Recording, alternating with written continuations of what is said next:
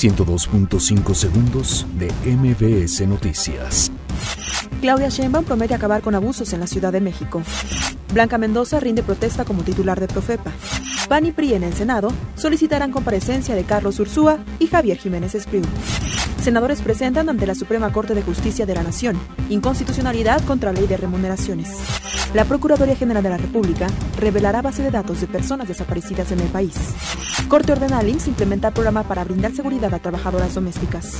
Fiscalía del Estado de México ofrece recompensa de 500 mil pesos por información que ayude a capturar a siete personas. Choque de aviones estadounidenses en Japón deja al menos seis militares desaparecidos. Este jueves presentarán en Los Pinos la película Roma de Alfonso Cuarón. Monterrey vence 1 por 0 a Cruz Azul en la ida de los cuartos de final de la Apertura 2018. 102.5 segundos de MBS Noticias.